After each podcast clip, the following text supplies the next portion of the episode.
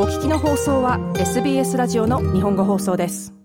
こんばんは。土曜日のこの時間はいつものように私安西直宗が日本とオーストラリアに関連したアーティストの情報を紹介していくコーナーです。えー、さて皆さん、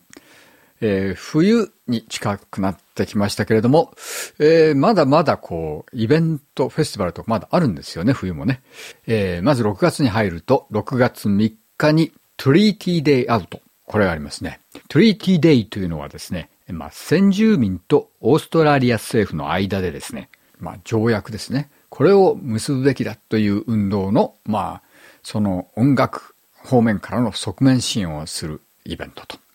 まあ今、あの、政治的なところでは、あの、ボイスリファレンダムというのが大変話題になっていますけれども、国政に先住民の声を反映させるというのが、まあ、まず第一歩で、最終的には先住民と現政府の間でちゃんとした条約を作るべきだというようなね、えー、そういう流れがあるわけです。で、そのためのイベントなんですが、これものすごい超豪華キャスト音楽フェスティバルです。すべて、えー、先住民アーティストということですけれども、えー、ヨス・インディ、ジェシカ・マウボーイ、セルマ・プラム、ダン・サルタン、エレクトリック・フィールズ、アリス・スカイなどなど、本当にもうこれ超豪華スターメンツですね。えー、政治的な思惑とは全く関係なく見に行っても、えー、大変楽しめるんではないかと思います。そして、えー、そのすぐ後、今度は6月7日から18日まであるのが、えー、ライジングフェスティバル。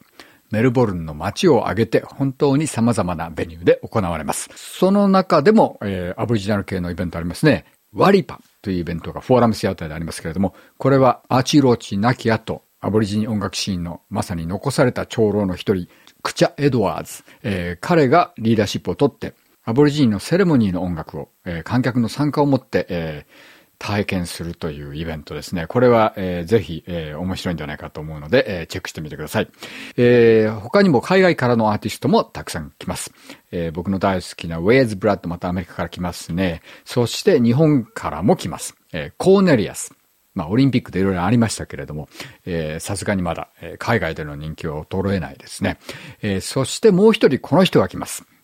青葉一子さん。シンガーソングライター、クラシカルギターと歌で、えー、世界中で、え、人気のある人ですね。舞台の音楽から映画音楽、そして自身のシンガーソングライターとしてのアルバムまで、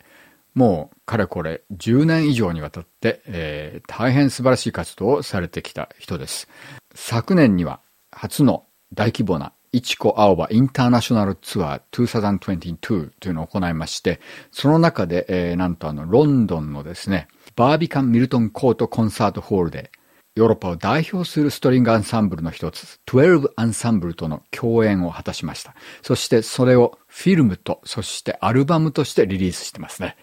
えー、今日はそのアルバムの中から一曲聴きたいと思います。青葉市子さんのクラシカルギター、そして、えー、まさに唯一無二の歌声と、そしてこの素晴らしい12ストリングスアンサンブルの織りなす大変ユニークなこのサウンドを、えー、楽しんでいただけたらと思います。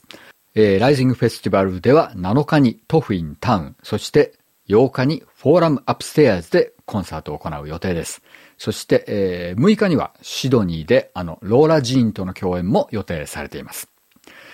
えー、それでは、その昨年のヨーロッパツアー中にライブ録音されました、イチコ・アオバ・アン・12アンサンブル・ライブ・アット・ミルトン・コートというアルバムから、えー、もともとは、えー、彼女の数年前に出ましたソロアルバム、アダンの風に入っていました、この曲のリアレンジを聴いてください。サグ・パームズ・ソング。ライブアットミルトンコートどうぞ SBS 日本語放送の Facebook ページで会話に加わってください。l i、いいねを押してご意見ご感想をお寄せください。